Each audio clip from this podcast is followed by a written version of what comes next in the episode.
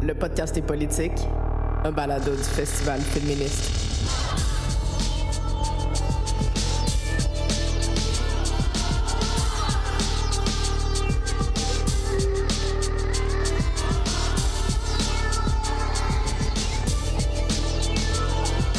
This episode features the work of artist Dayna Danger, highlighted by Camille Bédard.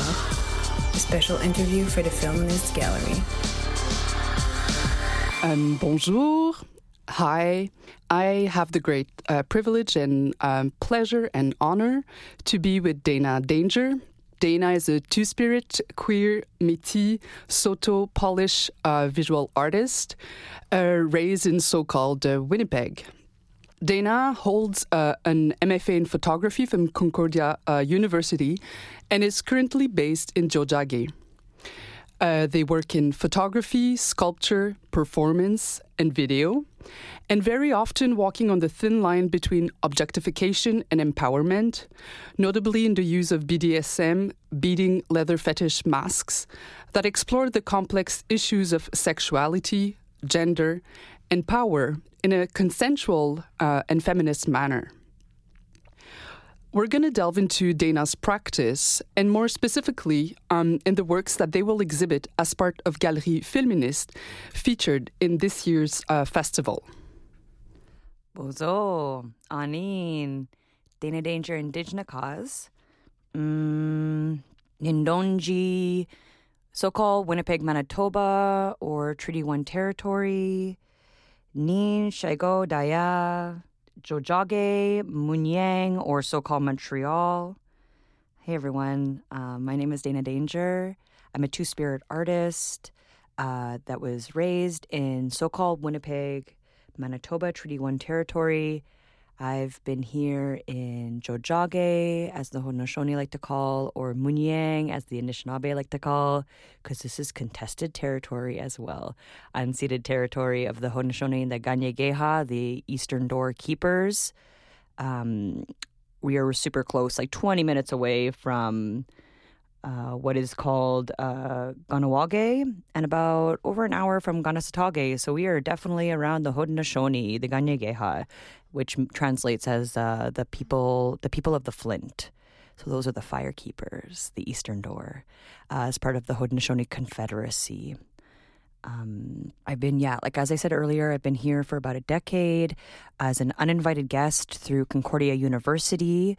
Um, but over the years, it's my responsibility as a Métis Saulteaux Polish person uh, is making connections with uh, the Kanien'kehá:ka, or as mm, as some people call Mohawk, and what that relationship has looked like as a person that comes from a place where some of the first treaties were signed to a place where there is um, treaty amongst the indigenous peoples between the Anishinaabe and the Haudenosaunee um, through the wampum, but also the wampum with um, the English and French settlers from here, and um, the the I think it's called the the Great Law or the Peace Treaty that happened back in the 17 or 1800s, and also the fact that this is unceded territory. So this is like my way of acknowledging the way that I've come into this territory, and um, as a person that wasn't invited by the hosting nation of this territory, what is my responsibility as an Indigenous artist wherever I go? And who am I making community and kin with? And this is speaking, you know, to the Indigenous folks, but also the urban Indigenous folks, because there's a lot of us that are from different nations that come together in this meeting place. And that's kind of like what Tiohtià:ke is about, is about the meeting place where people came to exchange ideas. It's kind of was neutral in that way for us, but obviously now since the colonial context, it's not as neutral. But yeah, so that's kind of like me self locating myself, acknowledging the ancestors that were here before my arrival and that will continue to be here, that will continue to take care and be stewards of this um, this land. So, yeah. Thank you, Dayna, for um, such a um, powerful introduction on this uh, territory, um, contested land, and which makes us like think about um, notions of space and who like has power or privilege on such spaces. You touch upon a point that was um, super um, important for me, and that is like central in um, your practice, which is the notion of community or kinship. And I think that will, you know, open or the way um, very logically to the work that you will are presenting in uh, Galerie Féministe, which are um, the, those series of um, fetish masks or the kinship masks. Could you like um, talk more about those? All right, the floodgates are open, everyone. We broke the dam. It's happening. I always like that euphemism. You know, the beavers, the Amik are a really big uh, supporter in that way of just like, you know, they know how to take care of things. And when things are, you know, um, when you would disrupt their kind of like patterns, everything just like kind of like blows open, you know, in that way.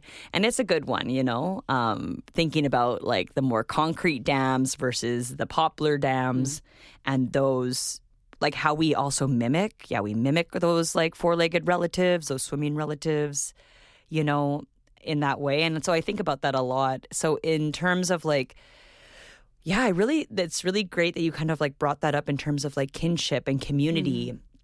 Because for myself, it's always been super strange you know locating our like myself as like an indigenous person as an indigenous mixed person as well because um for the record i'm like the masculum m like i'm the big m that comes mm. from uh you know, because we have we have to talk about that also. That's always a thing that always comes up too as being a Métis person and the histor the history and the context of like where that comes from. And it's very land based. It's very much like at a particular place in time, folks came together.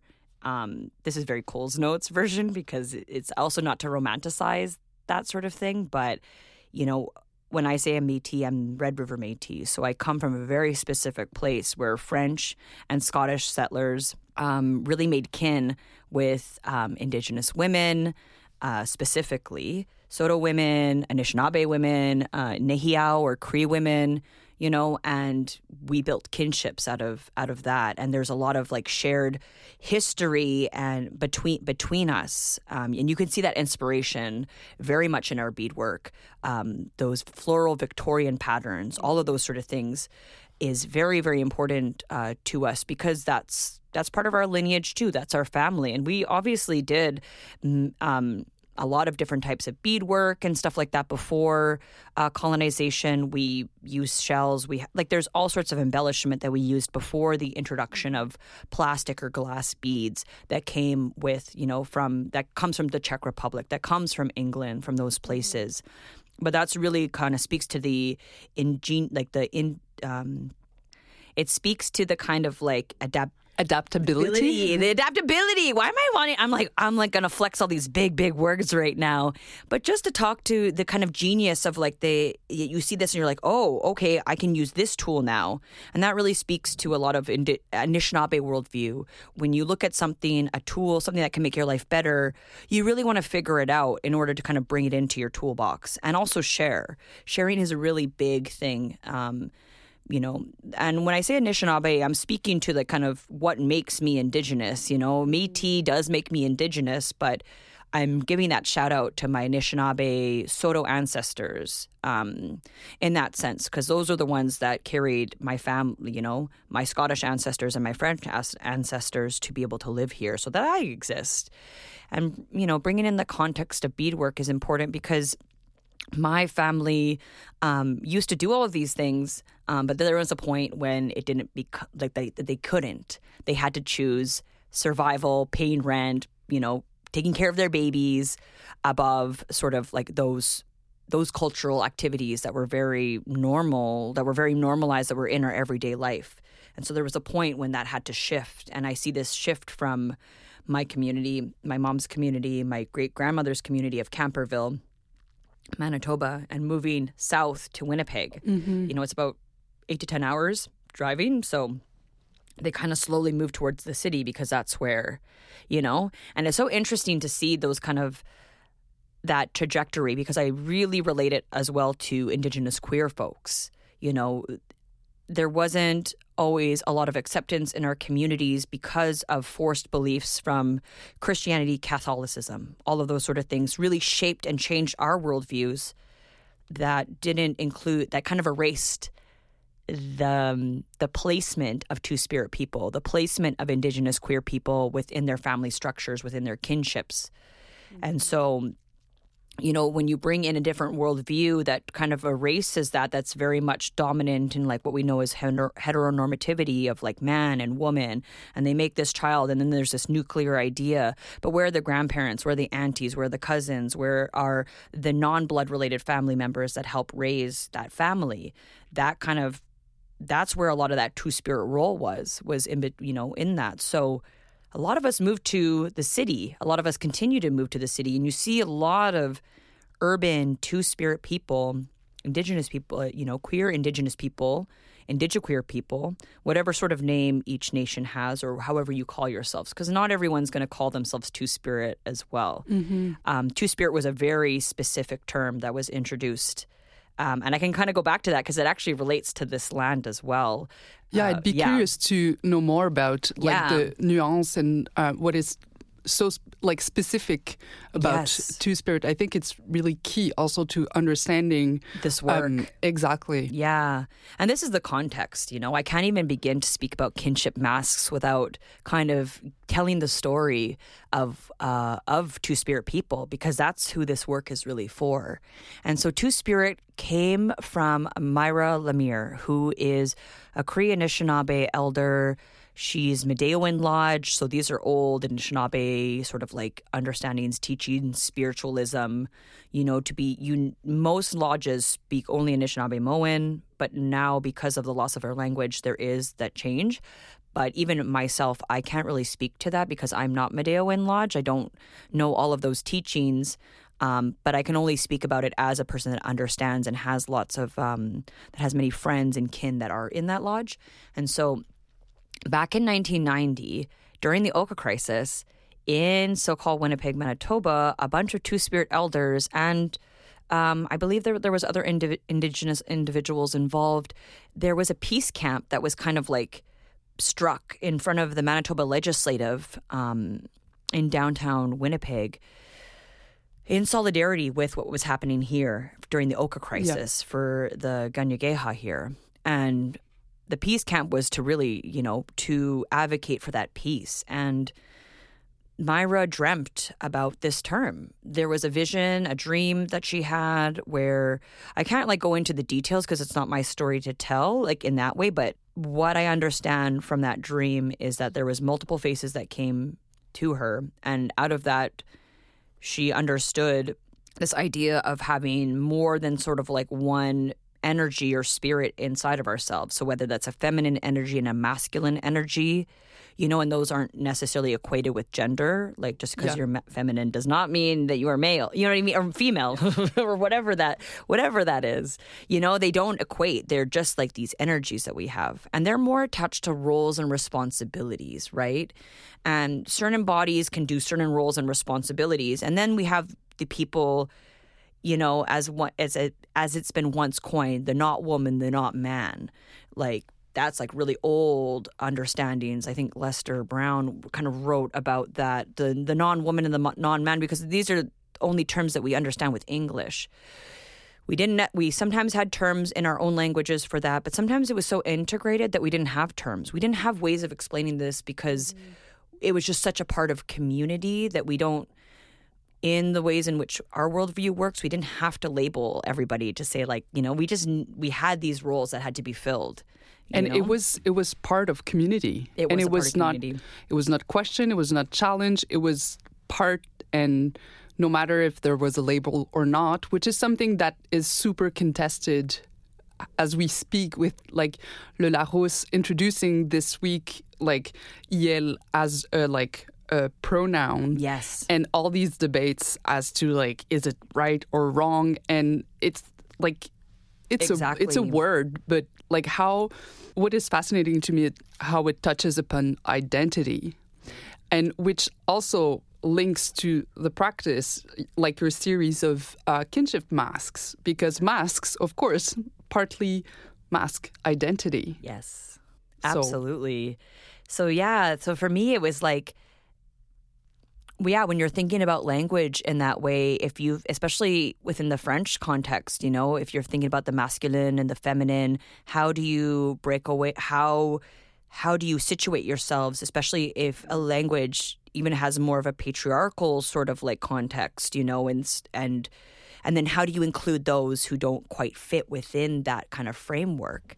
And so yes, the masks. This is, you know, that was part of for me the understanding of what it means for me to be two spirit as from like my understanding you know um when we start to speak about two spirit people you know um there's a lot of there is a lot of gaps in our information and we are doing a big resurgence and remembrance because we finally you know a lot of two spirit people came to the city to get away sometimes from from folks that necessarily didn't under that had forgotten what those roles and responsibilities were and they really just you know myself growing up uh, i call myself a recovering catholic because i was raised polish roman catholic because my whole side of my dad's side is polish. Mm-hmm. they um you know are roman catholic most like mostly all of them actually.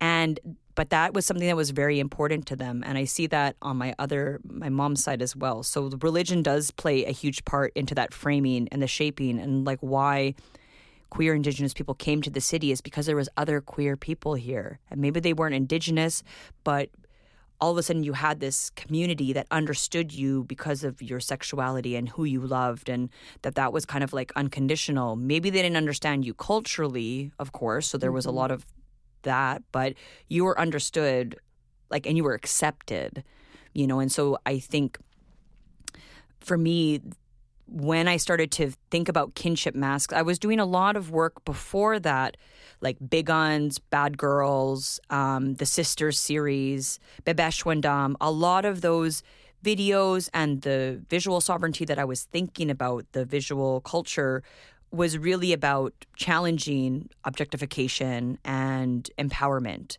and how that relates to agency in one's body because something that is empowering for one person could be objectifying for somebody else. And it really comes down to choice and having the agency to choose to even want to objectify yourself if you want to.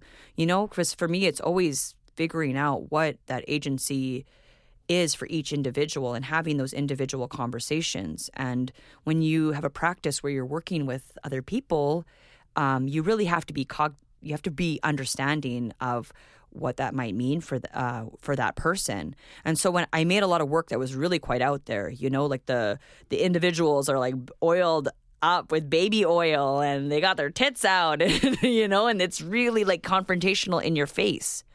And then I felt like, wow, I'm so visible, you know, and mm-hmm. with visibility doesn't always come safety you know, especially if we are living in a world, in a context that doesn't have any framework for us. You know, all of a sudden, people that don't quite agree with what you're doing can, you know, can access you. Or, you know, visibility also is a vulnerability comes with being visible out there.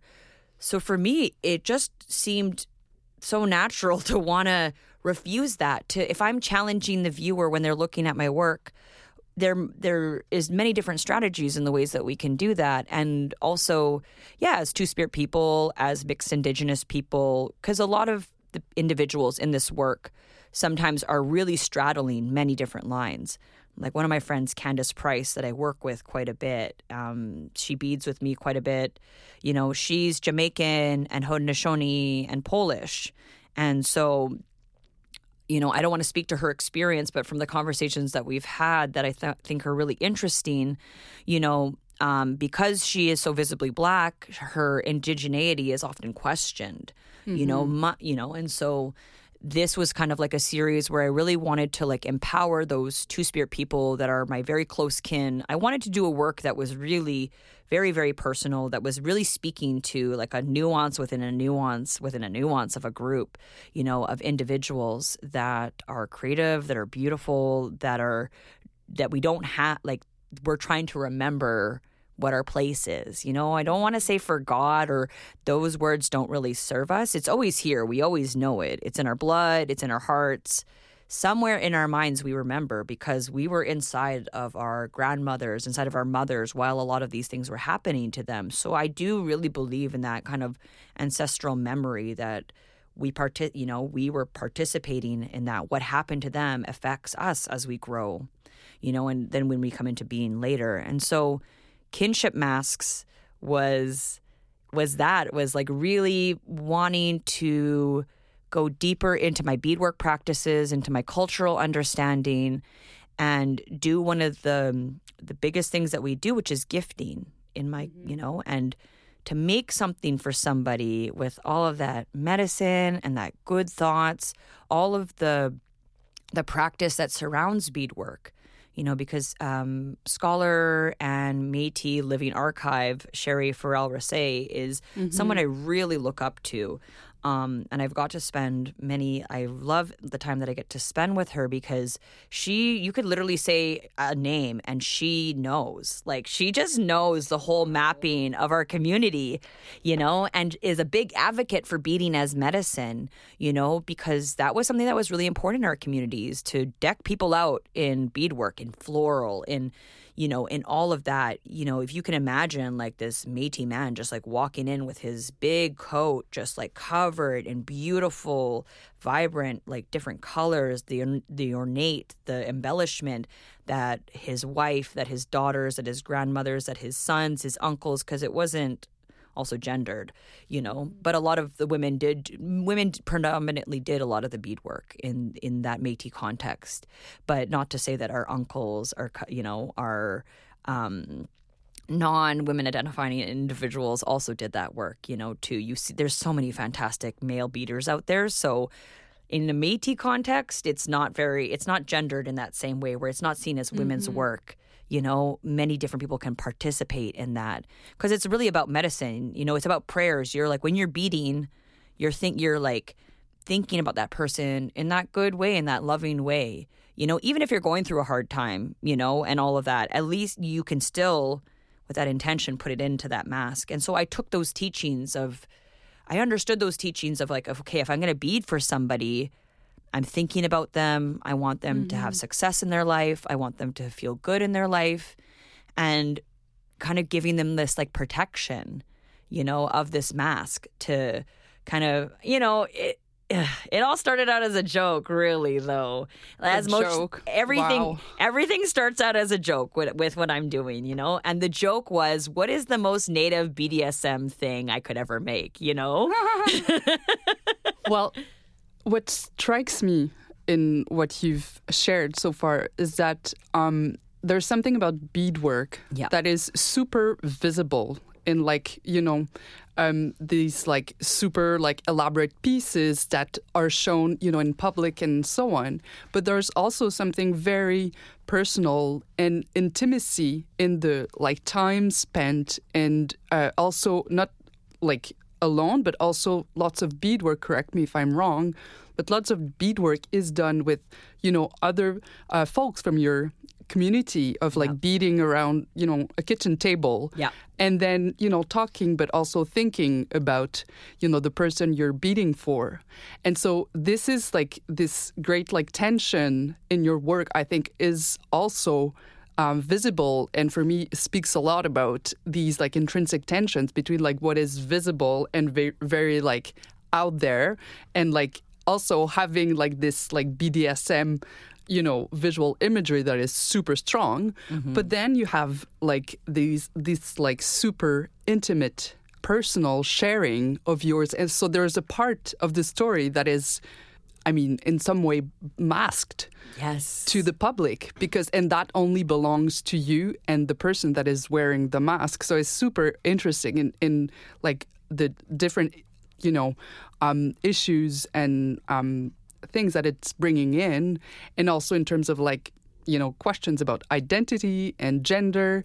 Um, consent. There's so much in there that I feel like we could just like oh forever. Yeah, yeah I could like you know you're you like uh, Cami, you're just like hitting on all of those things. It's like really resonating. I'm like, oh okay, it makes sense. I feel like I've explained, you know, because sometimes you're so in your head when you're working on these things, but that's mm-hmm. there's so many layers to it because there, it's true. It's kind of like you know, I understand, you know, what I understand of the art world, you know, is that I'm not necessarily interested in making things that are more mainstream in that way that everybody understands. I think everybody can appreciate, you know, um, artworks. And I know that you're not going to be able to please everyone in that way. And so for me, it feels really good to lean into that place where people are missing a huge part of that context, probably because they are either not in that kinship or they're not that person, you know? And it's like mm-hmm. very vulnerable to show that sort of like medicine and that closeness, you know, because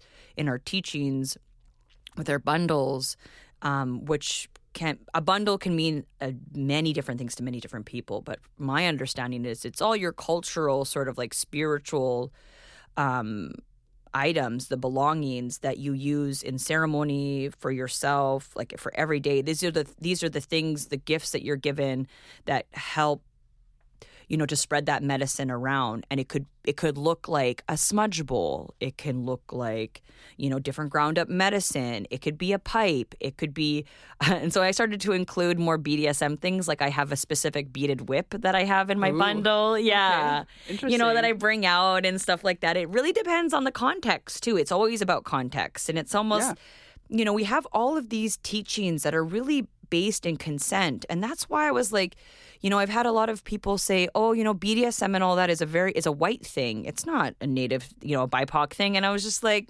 "Why? Why would that be?" That's yeah. Scary. Why would it be so? I'm like, do you mean in terms like okay well if you think about whiteness as being like power and dominance and stuff like that maybe but that's so that's so basic that says like you know that's once again you're kind of playing into the white supremacy of it it's like no, it's about power over oneself and agency to choose. That in what that's what I love about BDSM is that you can make that space for yourself where you are able to have those conversations about consent. Uh, you know, we can talk about our no's, but I can talk about my yeses to you. This is what I want. This is what I want to do. This is the place that I want to go. And I think it's such a a thing that we're often not taught growing up in terms of our sexuality and stuff like that. Like I'm not trying to av- you know, yes, I'm like I would love to advocate that everyone gets spanked or gives spankings in their life for sure. And the very, you know, you don't have to be into like physical domination, degradation. You know, those are it's a spectrum, right? It's a BDSM for me is an umbrella where BDSM can be like, you know, like uh, uh, touch play where it's like you're playing with like feathers or some like little light sensations. You can go from very subtle sensations to something way more intense and in depth, and you can really push the kind of like the your body and and how it and how it feels pleasure and how it feels desire, you know, and that we're all sometimes hardwired in different ways. I mean, I like, you know, if I didn't grow up Catholic, do I think that I would be this kinky? I don't know. It's hard to say. I probably, I don't think I would because, like, yeah, I think sometimes you know I mean? it's just like an elastic that, like, you go from one, you know, opposite to the other, other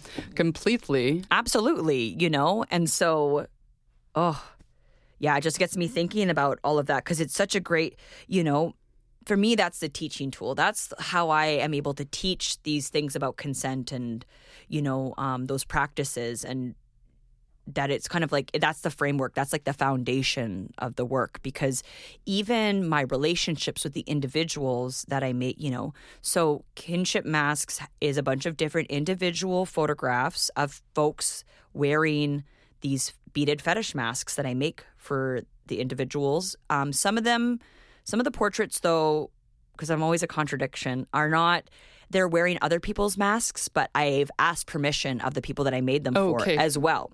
So there is some in there that these masks weren't made for them, but I'm like, oh, like I just saw this kinship between two of my friends, like at the specific moment in time. And I was like, it would be so cool to photograph my friend Sasha and Yaz together. I see their kinship. I just love this relationship that they've been building. And I feel like I need to have a diptych or two people together. Mm-hmm. And so there's this image of them together in film but they're two separate images so you know but their hands like one is placing a hand on the other you know and the other one you know and you can see that connection between the photographs So separately, you'll see that that remnant of that person, and then together you can see them kind of like to get. You know, I love working in diptychs and triptychs and stuff. I love mirroring of images, uh, the doubling, the tripling. You know, maybe it's because I am two spirit and I'm just obsessed with multiple spirits, so I just like want more. You know, all of that. Well, I could say Yeah. that as a Gemini, it's not related. yeah. but Oh, you're Gemini.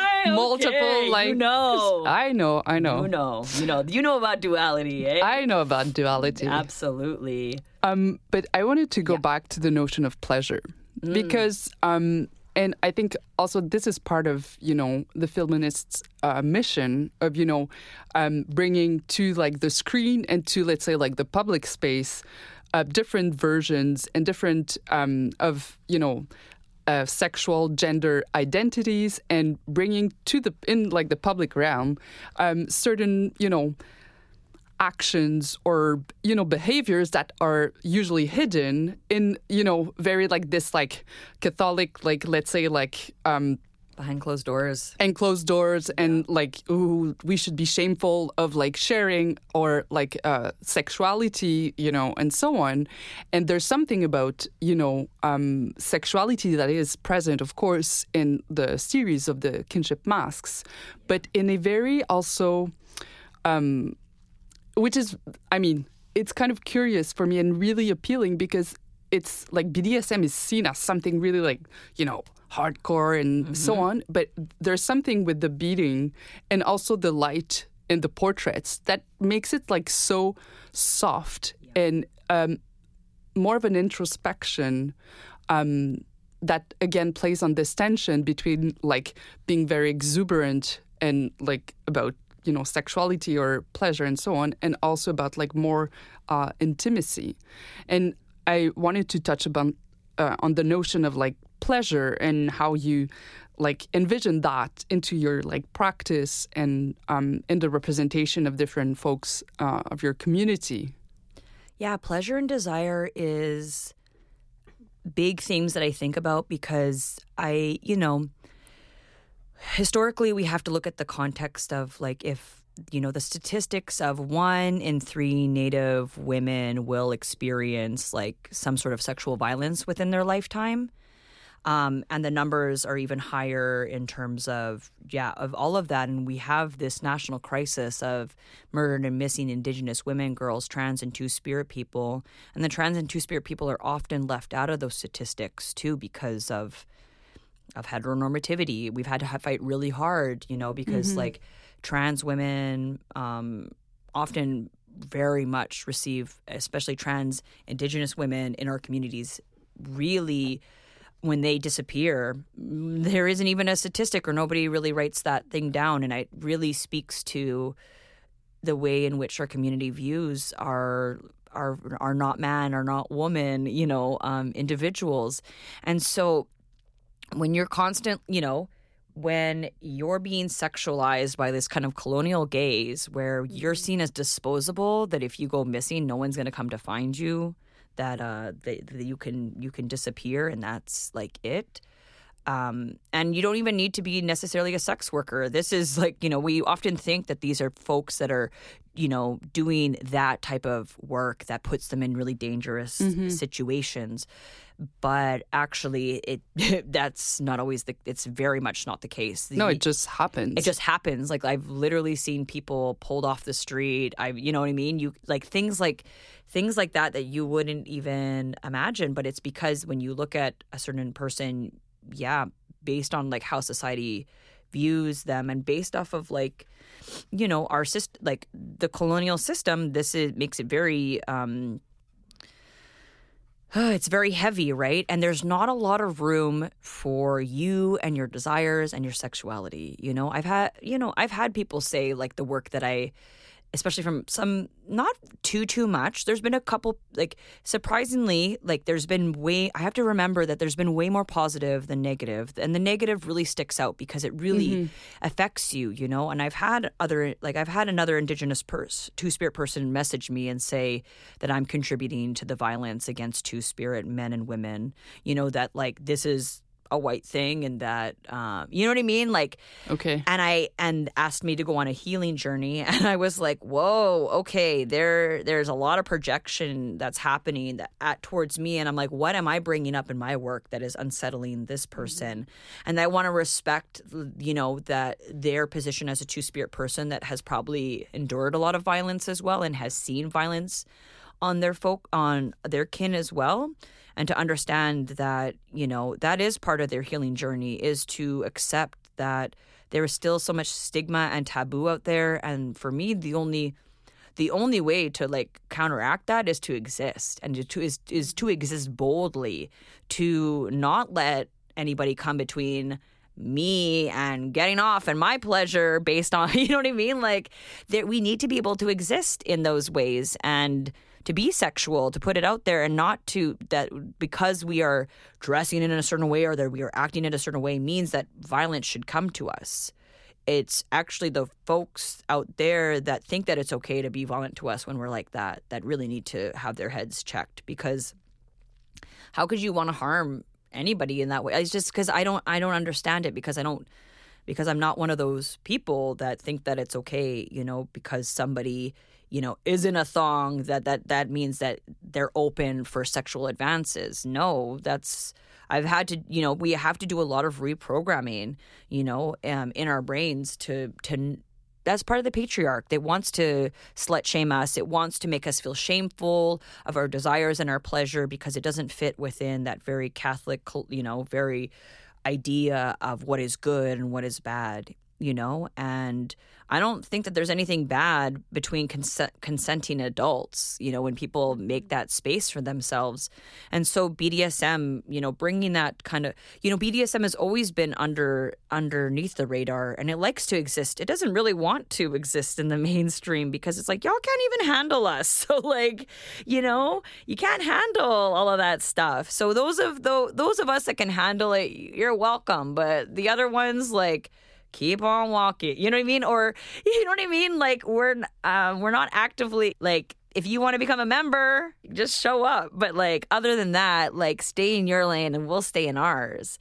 You know, in that way, and like to be respectful of like that, you know, and uh, Shanice Nicole, who's this really awesome like black activist and um, cre- creator, writer in community, she uh, really speaks about the don't yuck, don't like, don't yuck my yum, like in that, si- you know what I mean? I love that, you know? That's fantastic. right? And it's just like, that might be yuck to you, but that's yum to me. And that we just need to respect that, you know, of, of each other.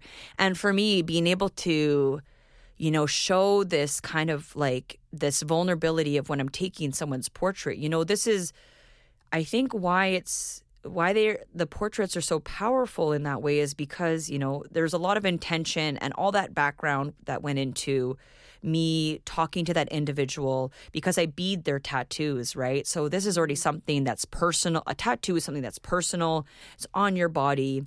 And then here I am beading that for you on your mask so that it's more visible, yet it's coded because I like to use black on black. So I really want the viewer to mm. really search for the code because beadwork is actually code. Um, What a lot of people don't know is it's not just like pretty floral, but it can different flowers, different like oak leaves represent trading posts. Like so, you could be literally looking at a map of someone's family lineage. You know, like that flower is the grandmother, and all those buds are the great are the grandchildren, and all those half flowers. You know, because like in beadwork, you actually see the you see the stages of life within the flower. So buds, like the bud of the flower, Okay. is important. This the the seed the seeds after you can bead the seeds. The leaves are important. The um, the yeah every aspect. The vines, the connection. You know, in Métis beadwork we have what's called mouse tracks, which is you know, it looks like a vine, and then there's these two little beads that are on the left side and the right side of the vine that kind of travel up like kind of like two beads and then Ah. space two you know and it looks like little tracks you know and so Mouse tracks. Okay, I'll Yeah. have to look it up. yeah, yeah, yeah. There's like these little these little clues um, that is within our visual um, our visual culture that I know when I look at I can look at many different types of beadwork and be like, okay, that's Mi'kmaq, that's that's Cree Nehiyaw, that's okay, that's Plains Cree, that's more Cree from northern Quebec. Like everybody actually has like very specific styles. It's like also like the negative and positive spaces, so it's like what you you know you could bead beaded outline and stuff like that. I'm like oh that would probably be more like northern quebec cree because they use a lot of blacks and then whites and negative space. But then you go to Métis beadwork and it's just like a like it's just cacophony like just a bunch of different mm-hmm. beads like we love it like different colors. You can have like different sizes so really small beads really big beads. And you can tell based off of like a beadwork where somebody's from you know, and their and what their relation is to that community. So for me, as a you know, as a person that has there's a, this history of beadwork, where do I fit into that? You know, because mm-hmm. I don't like to call myself a contemporary beadworker. I'm only contemporary because I'm existing now. If I was existing 100 years ago, I would have been contemporary in that time, right? Yeah. So it's just like it's the legacy of that beadwork and like how does the way that I see things now um, how does it play into that history and so I, that's why it's very good for you you know for me to i did my own sort of thing the black on black is not very is not traditional at all in that sense that we would, were very colorful you know mm-hmm. and i was very specific about being very secretive about that and now because i know more because i've been getting more teachings i've been going in and yep. doing that research now it's it's going to just keep evolving. So now there is color in my work, and um, I'm making, you know, I'm trying to. It's interesting because in beadwork, you know, sometimes like your flowers and all that are very representative. They're not realist in that way. Although some people are really into that realism beadwork, mm-hmm. and we see more of that now. Before it was like a design pattern and now it's really changing. And for me it's the same sort of thing. Like you'll have your sort of distinct style. And you know now it when people see those masks or they see the black on black they can they see me which is really interesting. But then i'm sure that there are others. Like i'm not the first person to think of doing like matte black and shiny black together probably you know? not but still like black beads on black equals Dayna. Yeah, right. You know, and I'm okay with that. I'm like, I'm, which it's a good trademark. It is a good trademark, you know. And I always get that. Oh my god, it's always Indigenous bead workers that are always like. So why do you not use color back in the day? And I was like, because I don't want to. Next question. like it was just, it doesn't. It's sometimes it says a very personal choice, you know. Yeah, and I mean, it speaks to like somewhat like tying back to your heritage and the legacy of beadwork that is like so has so much history yeah. in it and i think uh, in contemporary like practices of beadwork there's also somewhat of a like going back to this like traditional way of yeah. beading but also actual actualizing it um, with you know more i don't know a different way of doing it that you know probably your ancestors would do it. Absolutely. And something interesting is like uh, Daphne Art Center. Yes. You know, have these series every Thursday evenings on Zoom of like uh, beads, uh, perlé parlé. Yeah. Um, of people just like joining and doing beadwork together. Yep. And so there's also this resurgence of a community in an urban, you know, context. So oh, there's, yeah. um, it's super interesting to see that it's becoming more uh, prominent and visible. And um, I think it, yeah. Yeah, I think that that's something that a lot of us grew up with. Like we talk about the kitchen table, which you mentioned earlier, has been a, is is like a foundational place where a lot of us learn about ourselves, mm-hmm. about our mm-hmm. teachings, because the kitchen is the heart of the home for us, you know, and that's yeah. where our mothers and grandmothers historically have been in, you know, like that's the same for my family because my my great great grandfather William Campbell was the hunter. He was the fisher. He did all of that sort of stuff. And then my great great grandmother Marie Therese Klein, who was French, super French too. She was a midwife because they didn't have hospitals there.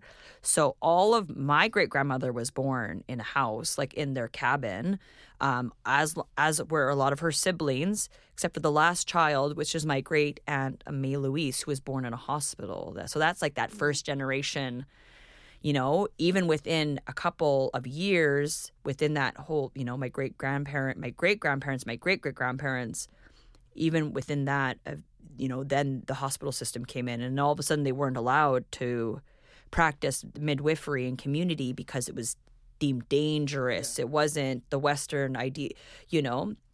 And there, and of course, like it's always good to have doctors to, you know, because there's lots of things that can come up within midwifery, but they did just fine back then, you know, like her sister mm-hmm. was also a midwife. And, you know, these practice, you know, my great grandmother Madeline, who's still alive, she's 99 years old. Wow. Yeah, she's still kicking it, honestly. She is doing so good. Her body like her body is the only thing that's not keeping up with her. Her mind is like still very much there and present, which I'm really grateful for because I have a window into that world, you mm-hmm. know? And especially when I start to get her talking, that's the best, you know? Because we've been doing this thing for years where I was like, okay, she's time is literally of the essence for a lot of our Yeah. communities too, you know? Especially like our different dialects of our language because she speaks fluent Saulteaux, which is Anishinaabemowin, but it's a dialect of Okay.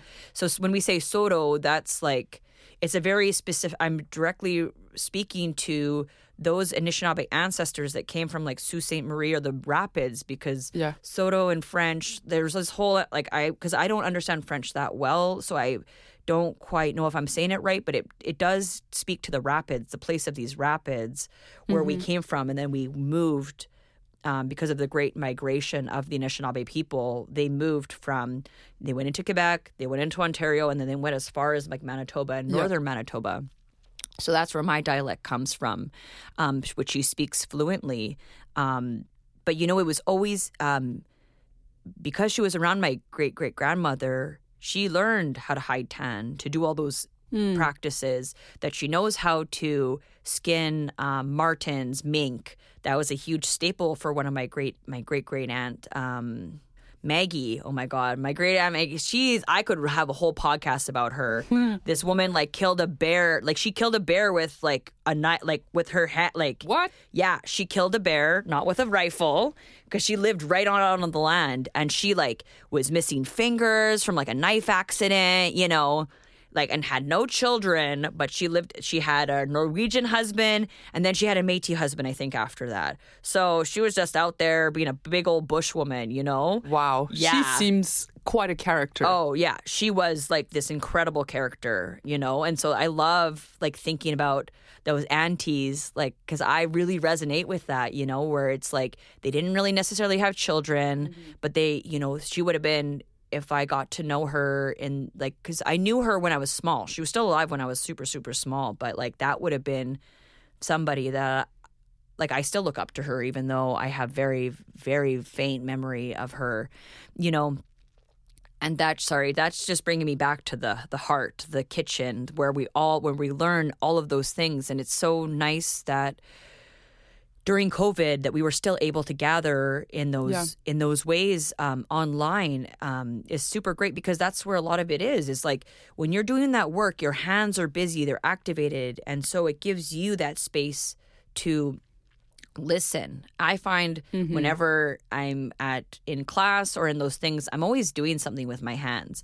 I'm the same. right? I do like crochet or doodle like doodle. all the time. something something creative that that helps me learn when my hands are activated Yeah. in that way. As a, and as a maker as a person that's as a visual artist that makes a lot of sense that mm-hmm. you know that activation would be there because you know and that's but it's also great too because it leaves when you're doing this in a circle you're not the one you're not the only one in the conversation. There's many other people. Mm-hmm. So it, that's when you can really the listening is the most important part is like listening to others and their stories and maybe you know and I, i've noticed that even if your story is personal it's intimate and maybe other people don't know that context it's still really valuable. There is so many lessons that are embedded in those stories and like what that means to you and to be able to listen to other people and their experience. It's yeah. And I feel, I mean, there's something about like the crisis of community um, that we've, uh, or somewhat a loss of community that we've um, experienced through like this huge like COVID crisis Yes. of, um, you know, being in, like with people in Yes. the like sharing a space, a real space, not a virtual one, Right. has brought so many like challenges and issues in the different like living situations. I think Yeah. that like I'm somewhat like going back to the notion of like community and all the Yeah. different um, individuals that are part of this community, but that are not featured um, or accepted in like the heteronormative system, you know, and how to make space or actually to reclaim space for such a diversity of people that are part of community. And I think that's also what you're um, doing with your work, with like really like grounding uh, space for people that are maybe left on the margins, Yeah. but that deserve um, this space. Exactly. It's all about those that have been forgotten, like for whether it was deliberate or accidental. It I really that's what was that's always a big thing for me is like why I work so large is because growing up I didn't I was like really this is the reality that I have to live in like why am I constantly being told that there's something wrong with me you know and I can't seem to do it right whatever that is. And that's because this society wasn't built with a multiplicity of understandings or worldviews that could coexist together.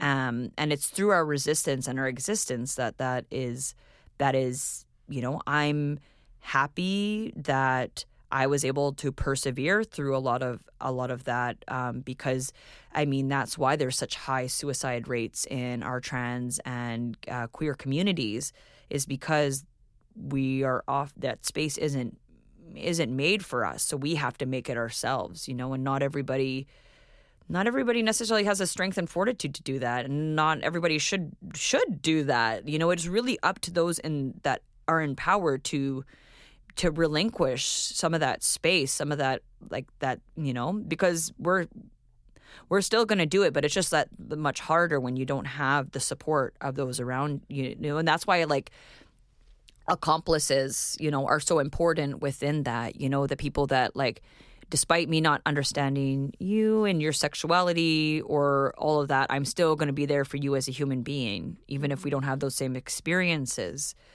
And so that's why yeah that's why i've art has been such a great way of me expressing all of those ideas because i don't know there's just like this understanding that you can get when you're when it's art and it it kind of like pulls you in. And that's always my strategy is i want to pull people into my world. I'm showing you this facet of what my world is or what i would like it to be you know? And so and i don't want it to be fantasy. I would love it to be reality. And so that's the goal that i always do with my work is yeah creating you know creating that fantasy that i want to become reality you know That's super powerful, Dayna.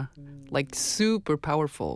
And like trust is like is key. Is key and trust is, you know, confidence, is consent, is um trust is building, you know, um connections, like real real real, not just, you know, you know, on the surface, but real connections. And I think that's what um has prevent, you know, community from, you know, disappearing is like through this like trust and um strength. So Yeah, and the actual lifting up of your community, like not just saying it as a theory or concept. This is where our mind and body need to become one, which the Haudenosaunee always say, like that's a huge teaching like now our minds become one. You know, the part of that that beading uh, that Daphne does is they talk about the Thanksgiving address, and that's been such a teaching that I've really thought about as with my time here in this in the Eastern Door is when and now our minds become one. So the idea is that we're thanking literally everything. We're thanking that blade of grass, that that insect, the trees, the sky, the birds, the sun, the moon, the water, the salt water, the fresh water, all of the fish. Like we we like their Thanksgiving addresses can sometimes take like days, like three days. Like the real the real Wow. real addresses, like in in Longhouse, those will take because they gotta they gotta thank everybody.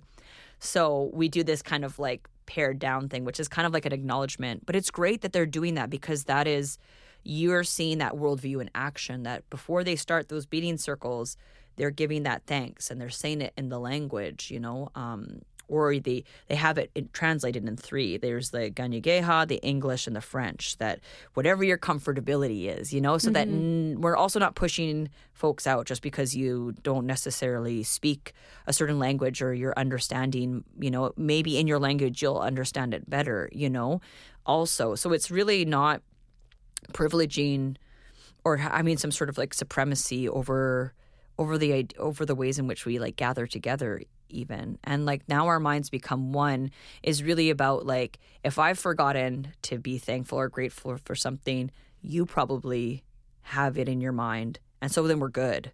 So it's kind of like if we're all collectively thinking about that in a good way then we're you know because not all of us it's kind of like acknowledging that not all of us are going to be able to carry all of those knowledges or know. Mm-hmm. So a community is not one person it is multiple people together. And so you know that comforts me big time when i know okay i oh okay i'll remember all this you can remember we'll both remember the things that we you know And that's the beauty of community also is that knowing you're not alone, but knowing you can count on others and that you will bring something to others too. And they, in reverse, will bring something to you.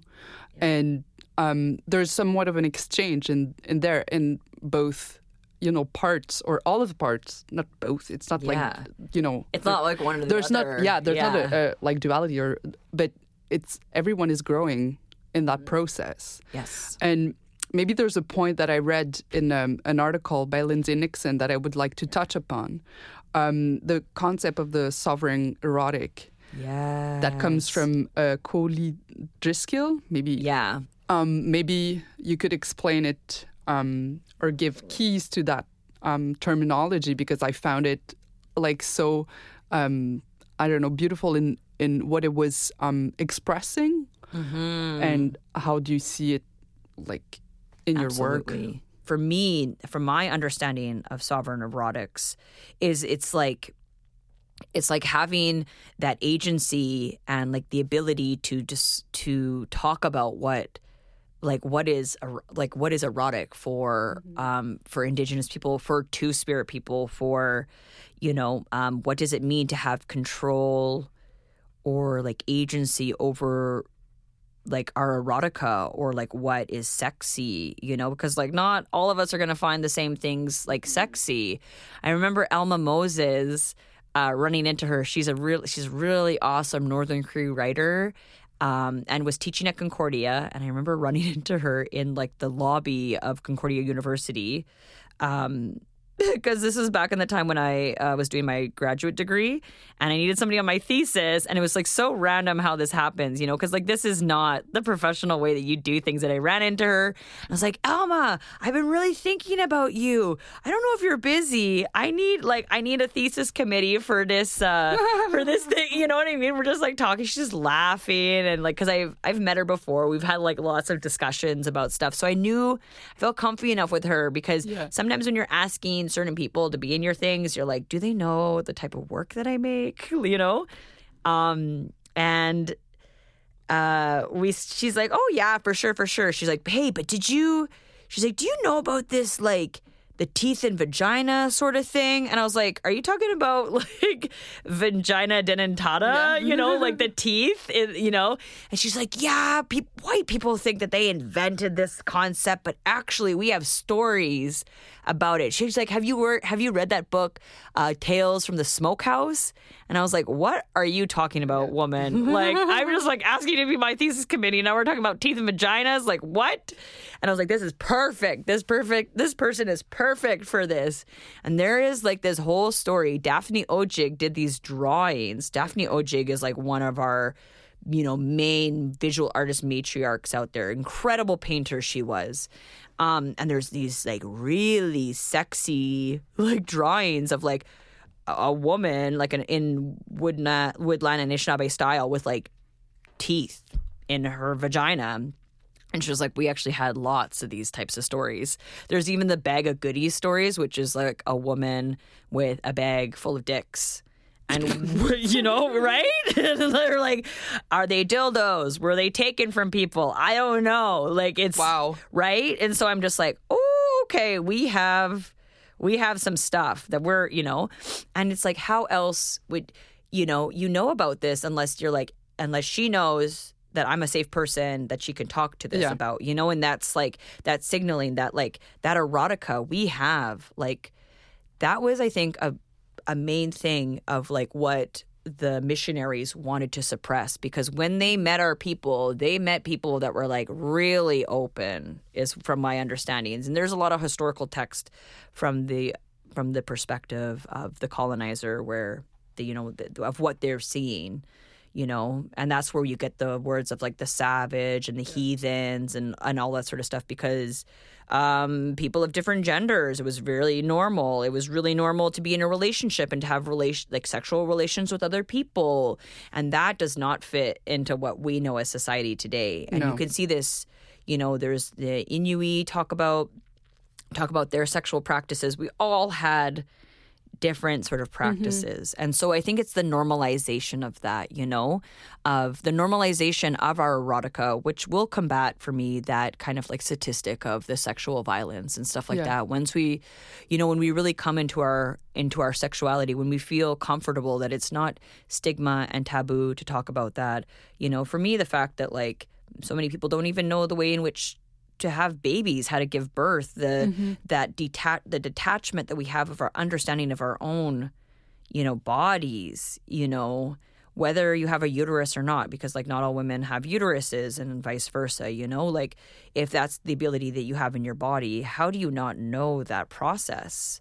You know, and it's because it's seen as like dirty. It's seen as like you know, unclean, you know, even our menstrual cycles, our moon time as we call it, you know, because we we call it moon time because like we are like, okay, we are so connected. At one point we were so connected with the world that like we like our cycle would follow the moon and mm-hmm. the the pull of that and there's so much interconnectedness you know i can't Yeah. talk about yeah. How could i talk about kinship masks without talking about like The erot- moon. the moon and my like period and my, and you know and erotica you know how can you without the oth- one without the other yeah like a very connected way of bringing together let's say people traditions ancestry but also your own time of like contemporary time and also and that may be a good way to like end this uh, conversation but um, your own future. What like do you envision in terms of your practice? Uh, do you have any um, like goals you want to attain or challenges you want to address in like your upcoming uh, work? Or you mentioned before you were uh, on this phd journey. Yeah. Shout out. Yes, shout out to the PhD, the doctorate, the deep, deep research. And it's hard because it's like that's pushing against a colonial sort of like concept as well. Like the institution, the Western, the West, you know, eh, school has not always been a real uh, pleasant thing for a lot of Indigenous peoples, especially, you know, if we t- look back at residential schools and stuff like that. There is already this real. Um, this real decep there's already um like not a deception but like an apprehension to that and what that means because often research is very extractive. So for me i'm very curious about how to talk about specifically two spirit people in places like hide camps where we seem to thrive in where there isn't there's a lot of those like gender conversations all of that sort of stuff is happening in, those spaces and that's why i'm so curious about it because i'm like wow you know you can be um, at hide camps it's very much once again like that heart of the kitchen you know where there will be a fire and there's probably elders there cooking while we're doing this sort of work. And you want to stay warm because you're usually doing these practices during the spring and like fall when it's still very cold um, you know and so you're around that. And then two spirit people just seem to be very drawn to these spaces. And then we get access to elders we get access to that teaching and we get access to like learning about each other. And i think that you can really see the way in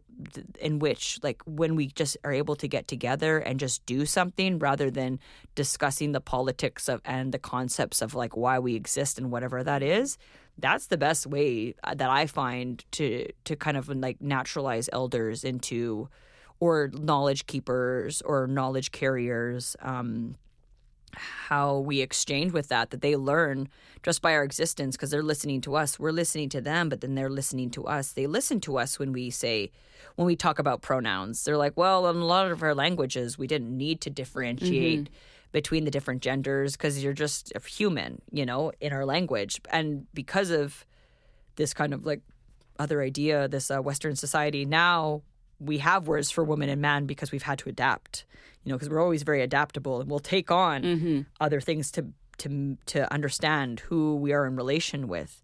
And so that's yeah, that's where a lot of my thoughts are going now is really like how to like fuck up the system, you know, and how to like really turn it on its head and be like actually we don't want to write these papers that will go into this tower. How does this actually like how do we take this land based knowledge, you know, because a lot of it is very land based knowledge. It's not book based knowledge.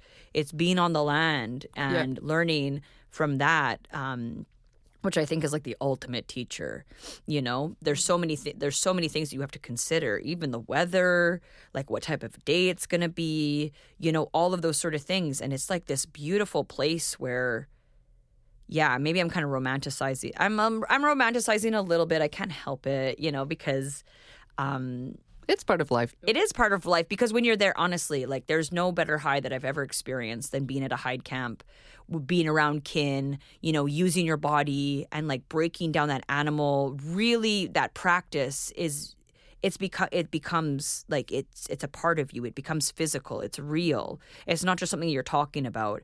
Like i'm breaking down this moose leg which i'm going to turn into a bone tool which i'm going to turn into a rattle a toy which i'm going to turn into the sinew from the ten the the the, the tendon on the back yeah. of the moose's leg is is cordage is string. Like it's this animal is has an abundance that it can provide for us that we now rely on very synthetic materials to but um to kind of achieve but actually there's something that's really like great about that whole experience so i think i think it's it's really an embodied let's say like moment yes that um in this like contemporary world where so much like um, praise or attention has been made to the more intellectual world yes. that's like going back to like the body, which you know is part of the masks series and yes. part of your work, going back to the body is also going back to our own identities yeah. and selves,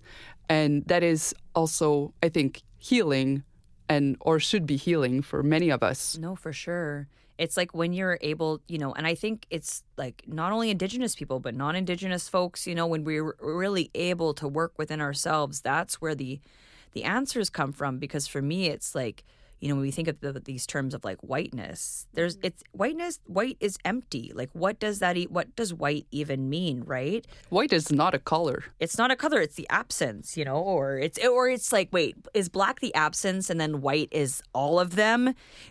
That you know which ah, which really fits within that i guess. But when you really think about it it's like no for me i had to do a lot of that unlearning mm-hmm. to be like my what is my whiteness okay so i'm polish and i have all these other like white parts too but what is that like what is that cultural understanding because that's where i get a lot of my inspiration from too is like what is what does it mean to be polish what does it mean to be third generation on that side you know of my family who i'm very removed now from that community. You know, I don't, I've never been to Poland. I, you know, I have aunties and I have like great aunts and uncles that are fluent that don't speak even English. Yet there was that disconnect within my family when they came here, you know, and I have to kind of like rectify that in my body of like, oh, so you came here and now you're like, you're starting new, which a lot of people do, but like, what is what was their responsibility when they came here to this land and what you've benefited from? And so these are the conversations that my family has a hard time understanding because it is assimilation. It is about you know they assimilated. They're like we gave all of that up for a better life and now you're telling us that we shouldn't have given that all up? And i'm like yeah sorry nana. Sorry babcia which you don't want to be called because you think it ages yeah. you damn you know?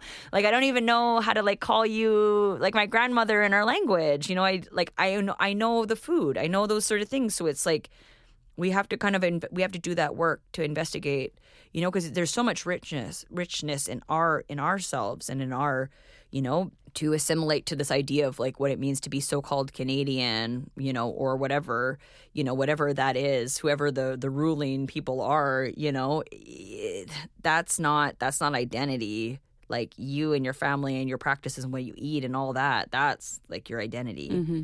So that's what should be highlighted. You know, you don't have to take from other folks you have so much richness, richness mm-hmm. in yourselves and that's what i always advocate for even non-indigenous peoples learning beadwork don't look at our designs. You probably have so many bomb ass designs in your own family that, you know, color schemes. Look to your grannies, look to your grandparents, look to your grandfathers, look to what, you know, because that's part of you, you know? So, mm-hmm. and you mm-hmm. probably have, there's so much richness that you have in your own stories that you can add to that.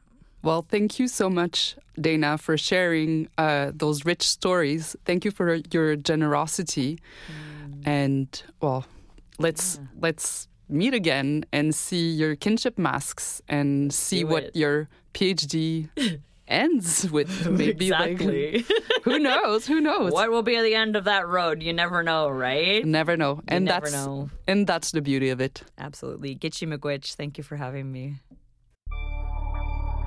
You've been listening to Le Podcast est Politique with Dayna Danger and Camille Bédard, a Feminist Festivals production.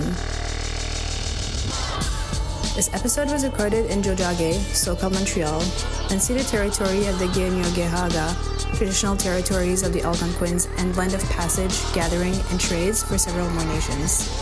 With an original score by Jenny Salgado, sound editing and mixing Capelia Laroche made possible with the support of the Canada Council for the Arts. For more episodes, don't forget to subscribe.